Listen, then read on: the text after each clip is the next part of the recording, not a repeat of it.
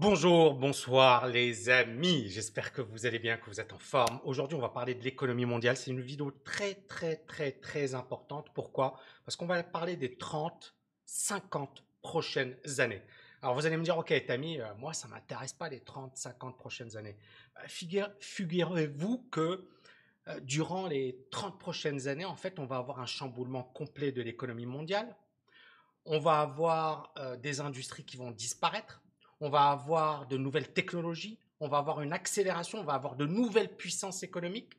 Et donc, en fait, savoir où on va dans les 20, 30, 40, 50 prochaines années, c'est extrêmement important.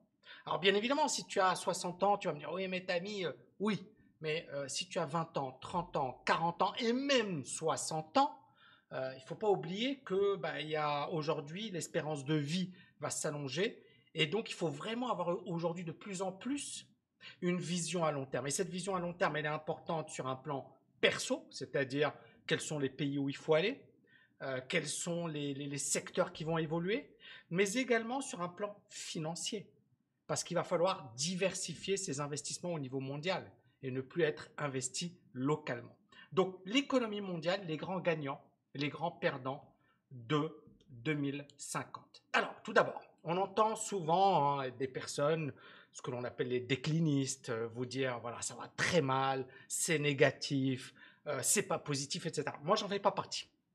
Moi je considère que euh, il y a toujours la possibilité de rebondir. Je suis l'exemple vivant. Hein, j'étais au bout du rouleau, j'avais tout perdu, etc. Et je peux vous dire qu'effectivement, je me suis redressé. On a des pays qui étaient considérés comme, prenons la Chine, hein. La Chine euh, en 90 ou dans les années 90, tout le monde se foutait de sa gueule. Mais aujourd'hui, la Chine, elle est prise au sérieux. Pourquoi? Parce que la Chine a beaucoup bossé, a complètement revu sa politique économique, a travaillé dur. Donc, il n'y a pas de fatalité en économie. Donc, ça, c'est la première chose que j'ai envie de dire. Deuxièmement, bien évidemment, il y a des changements, il y a des changements lourds, il y a des changements structurels liés à la démographie, liés à l'innovation, liés également à l'envie. Hein. Il y a des pays qui ont plus envie de réussir que d'autres. C'est comme les individus. Hein. À un certain moment, euh, je pense qu'il y a certains individus qui ont plus faim.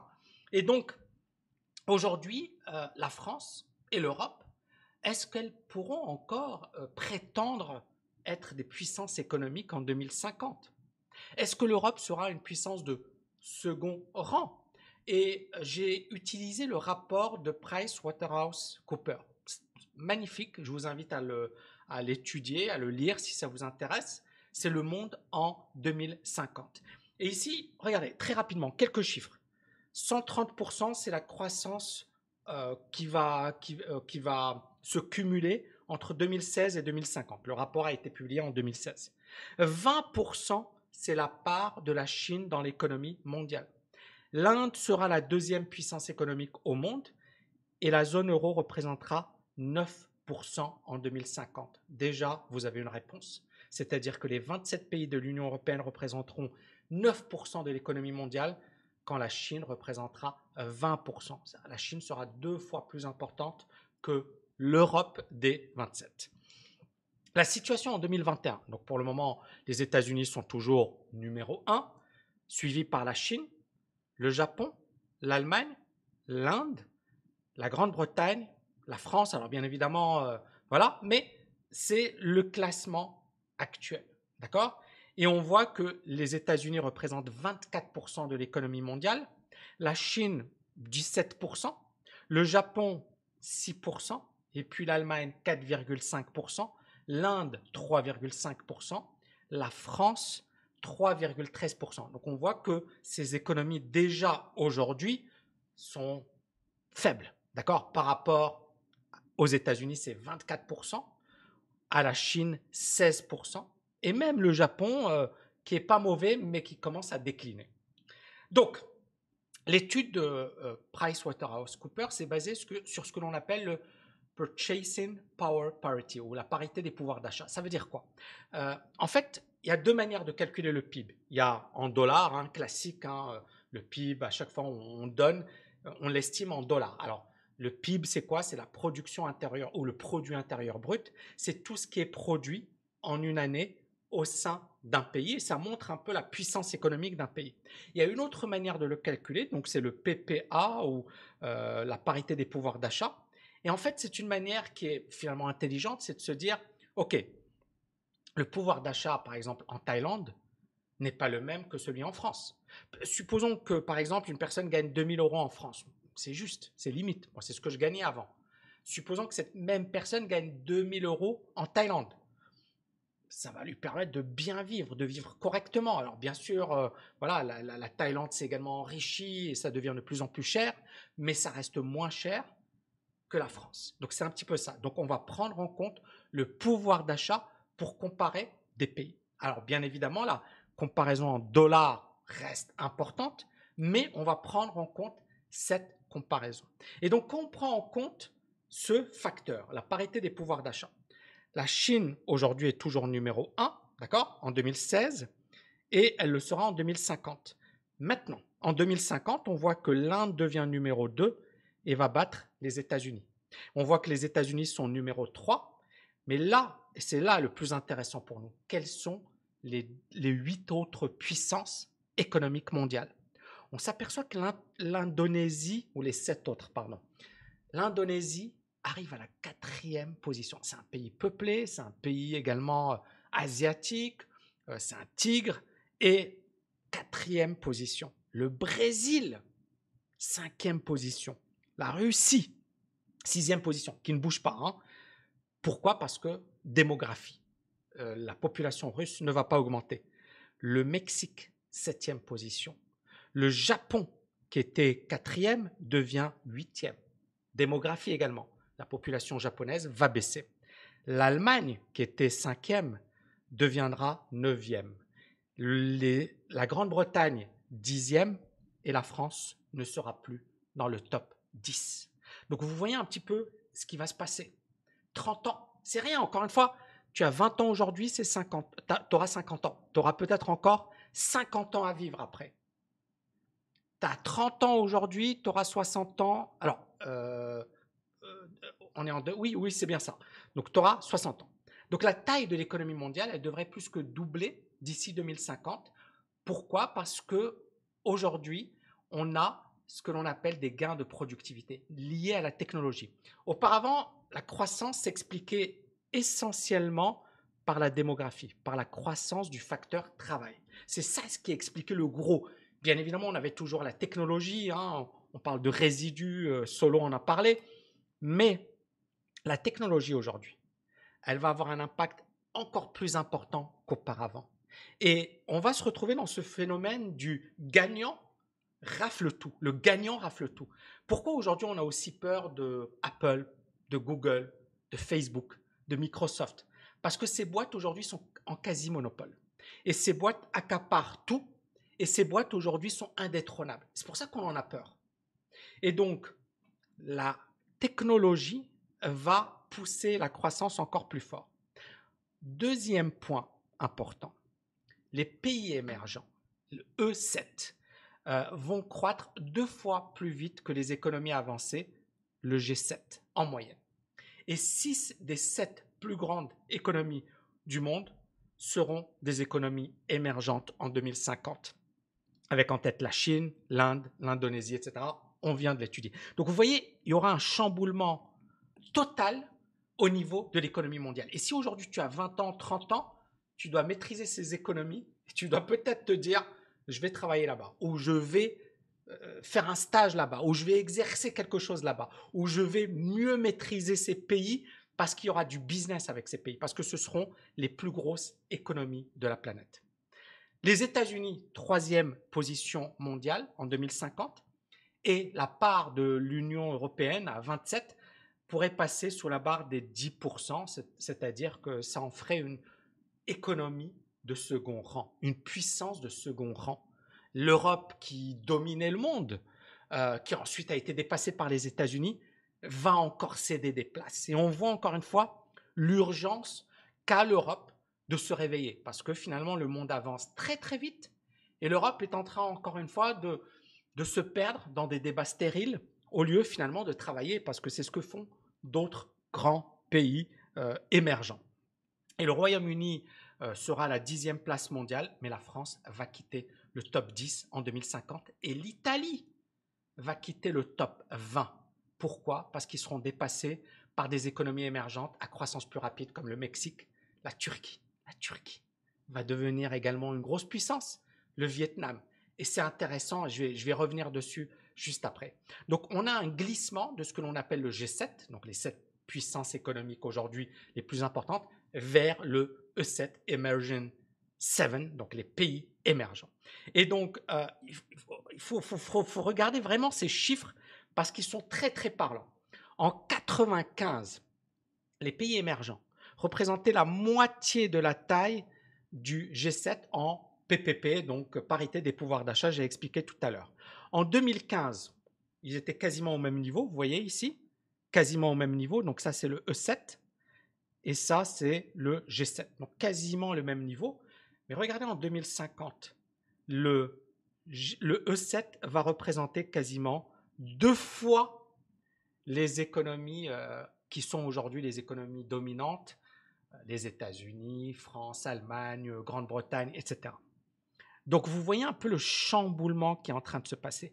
Et alors, vous allez me dire, ok Tammy, mais euh, le PPP c'est super, mais moi je veux en dollars. Eh bien en dollars, on a effectivement les pays émergents qui aujourd'hui sont un peu moins importants que les pays, euh, euh, les puissances économiques du G7, mais en 2050, les pays émergents seront supérieurs aux pays du G7. Donc on a, quel que soit le mode de calcul, que ce soit par la parité des pouvoirs d'achat ou que ce soit en, dollars, eh bien le PIB des pays émergents sera supérieur à celui des puissances dominantes.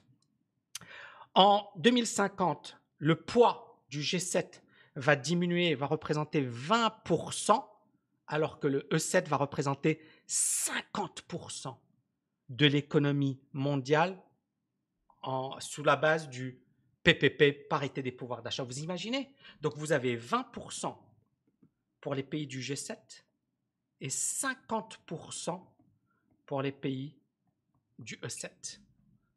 C'est du, délire. C'est du eh ben, c'est l'économie vers laquelle on évolue et on va évoluer très très vite.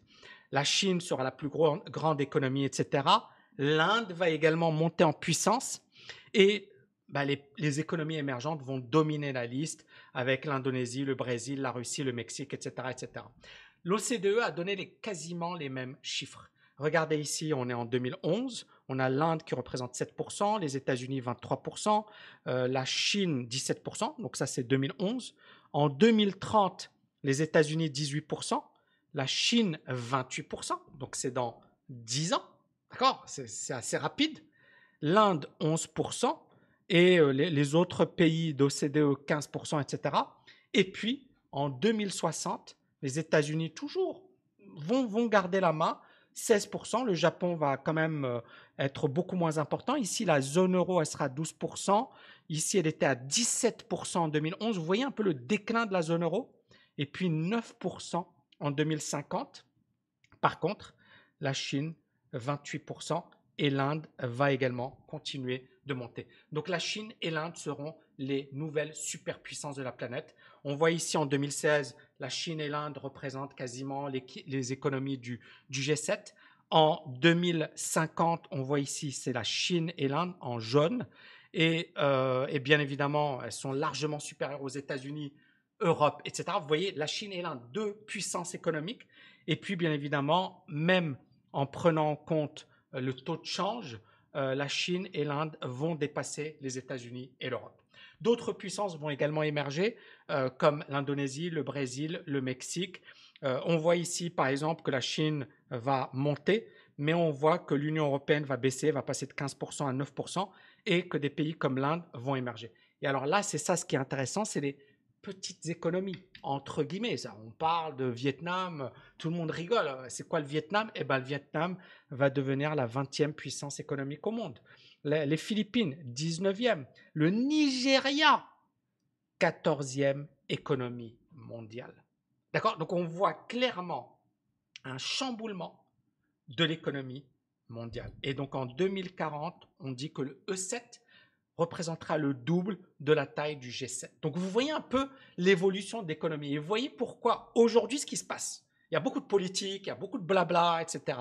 Mais les chiffres sont les chiffres et les faits sont les faits. Et les faits sont là, c'est-à-dire que ces économies vont devenir les économies dominantes. Et donc ça veut dire que ça va complètement changer la donne. Et ça veut dire que soit on est là sur la défensive, soit il faut avoir un mental de d'attaquant quoi. Et là, il faut pas se croiser les bras et attendre un miracle. Il n'y a pas de miracle. Le miracle, c'est bosser et bosser encore plus dur qu'aujourd'hui. Donc la France ne sera plus dans l'économie, euh, dans le top 10 de l'économie mondiale. Et regardez, la France sera 12e, la Turquie sera 11e. Alors la Turquie aujourd'hui a des problèmes. Problèmes de taux de change, problèmes institutionnels, problèmes tout ce que vous voulez. Mais il y aura toujours la démographie.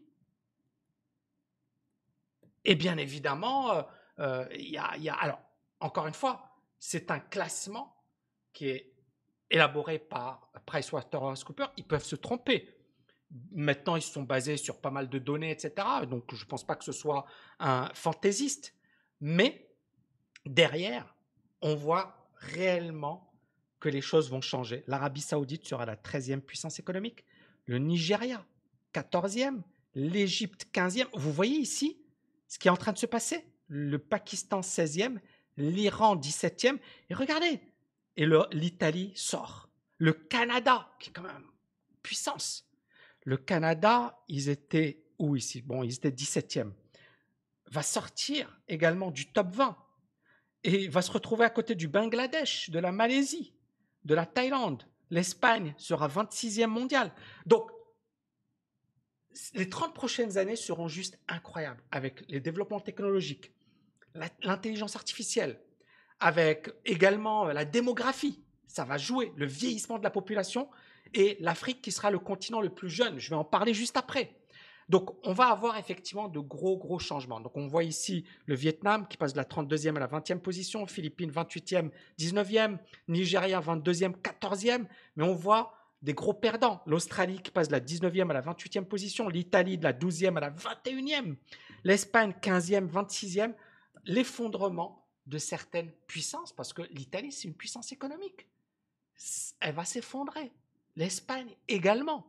Donc on voit un vrai chamboulement de l'économie mondiale. Et regardez, ce graphe, il est juste énorme. Pourquoi? Parce qu'il montre l'écart entre les pays aujourd'hui riches et les pays émergents. Regardez ici. Là, on est en 2016. Bon, on peut dire que E7, d'accord, équivalent à G7. Ah, ils sont quasiment au même niveau. Super. Mais regardez ce qui s'est passé ici. Vous avez là la croissance et vous avez ici ce que l'on appelle un écart ou un gap.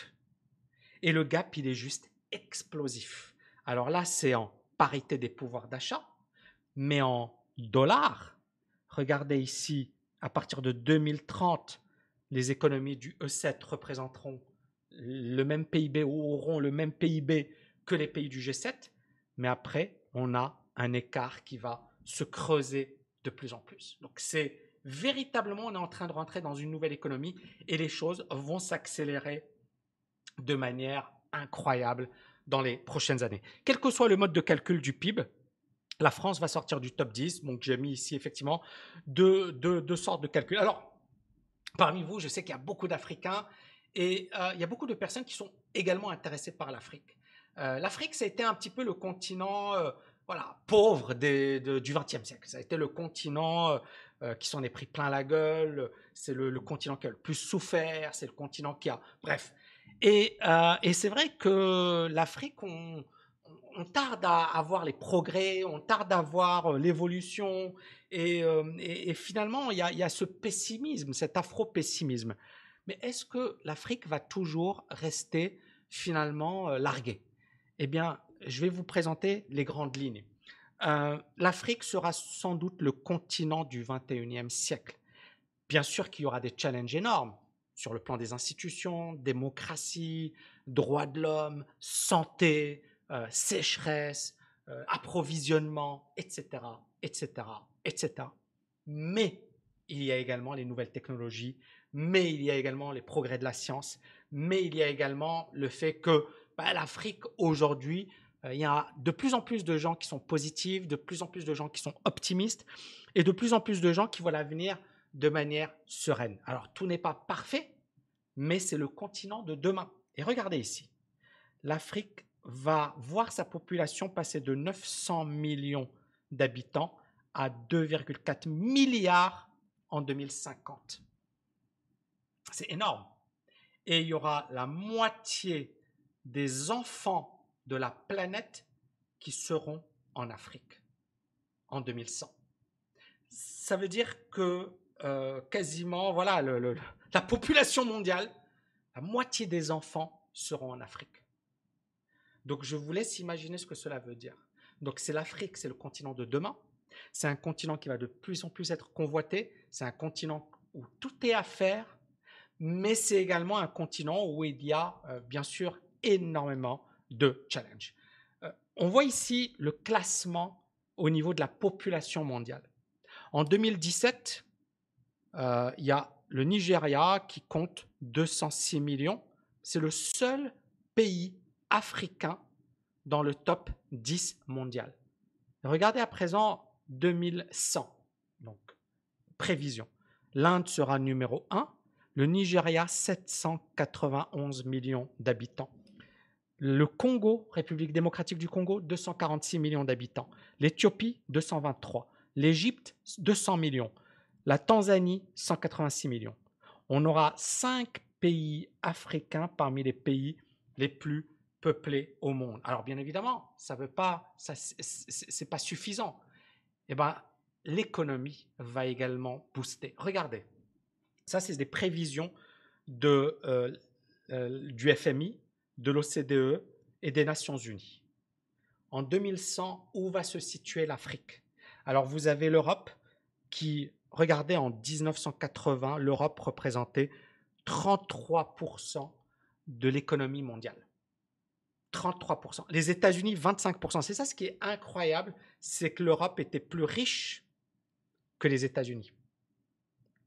L'Europe a gâché, et il faut le dire, euh, a gâché euh, ses chances. C'est-à-dire que l'Europe avait vraiment euh, pas mal de choses à, jouer, et l'Europe était, encore une fois, vraiment, voilà, statut de puissance, et ils, ils ont mal géré. Alors bien sûr, je suis pas je ne fais pas partie des gens qui sont pessimistes, mais pour le moment, les chiffres ne sont pas positifs. Alors, en 2100, l'Europe représentera 7% de l'économie mondiale.